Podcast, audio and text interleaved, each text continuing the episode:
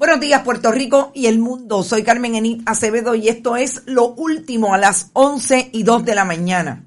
La Junta de Control Fiscal, Luma, todos los consultores y asesores, abogados incluidos, que han estado relacionados con la quiebra de Puerto Rico, tienen mucho que explicar sobre los conflictos de intereses. Nos parece que se va develando poco a poco si lo colocamos en un mapa muy grande, vamos a darnos cuenta quiénes fueron los verdaderamente interesados, además de políticos del patio, en que Luma se quedara con el proyecto de transmisión y distribución, privatización de la energía eléctrica en Puerto Rico. Vamos a hablar sobre eso y de una de las firmas que tanto a la Junta de Control Fiscal como a Luma representa en diversos negocios y alegan que no hay conflicto de interés. Vamos a hablar también de lo que está pasando en materia de criminalidad, a pesar de que el coronel y comisionado de la policía, Antonio López Figueroa, dice que los planes de trabajo se van a ver eh, productivos el año que viene. El gobernador dice que malinterpretaron sus palabras. Vamos a ir por todas las palabras, a ver qué fue lo que dijo el coronel y qué fue lo que malinterpretó el país. Sobre todo, siempre los periodistas somos los culpables. La culpa es huérfana hasta que llega a ser de los periodistas.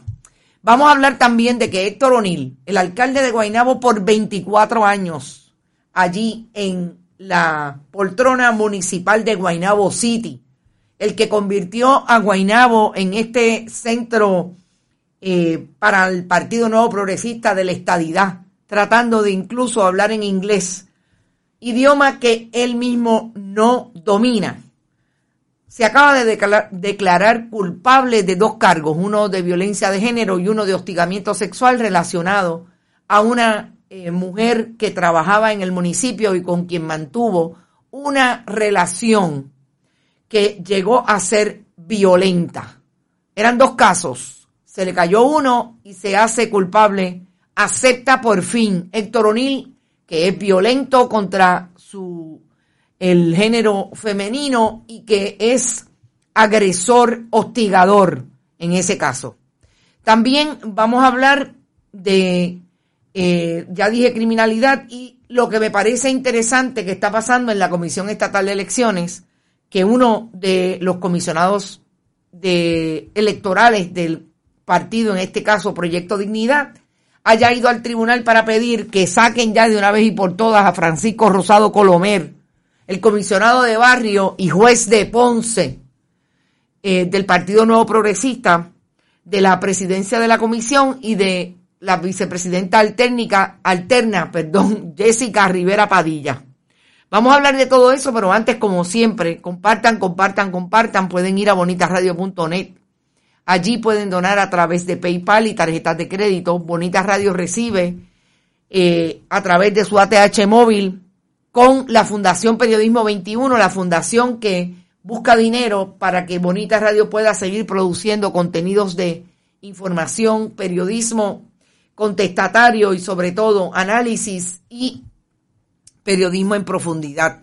Pueden hacerlo a través del correo general, envían cheques o giros postales a nombre de la Fundación PMB 284, PO Box 194000, San Juan, Puerto Rico 00919-4000. Siempre estamos en Bonita guion bajo radio en Twitter, Bonita Radio en Instagram, Bonita Radio está siempre en YouTube, iBox, iTunes y Spotify. Podcast audio y podcast video, siempre 24/7. Gracias a Buen Vecino Café, a la cooperativa Abraham Rosa, a la cooperativa de Vega Alta, a las cooperativas Manuel Seno Gandía, que siempre está auspiciando nuestra segunda media hora, y la cooperativa de Juana Díaz. Gracias por los auspicios y si usted quiere auspiciarse en Bonita Radio, si usted quiere auspiciar el proyecto, anunciarse, envíenos un mensaje a carmenenit at bonitasradio.net o a info at.